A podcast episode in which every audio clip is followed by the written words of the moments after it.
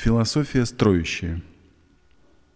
Мы предлагаем философию для человека-строителя, человека-созидателя, который строит самого себя. Я считаю, что это самый высокий титул из всех, какие могут быть даны человеку. Если нам когда-нибудь захочется получить какую-то награду или титул, мы должны просить титул строителя, чтобы создавать, строить самих себя и то общество, в котором мы живем – чтобы делать лучше самих себя и мир вокруг.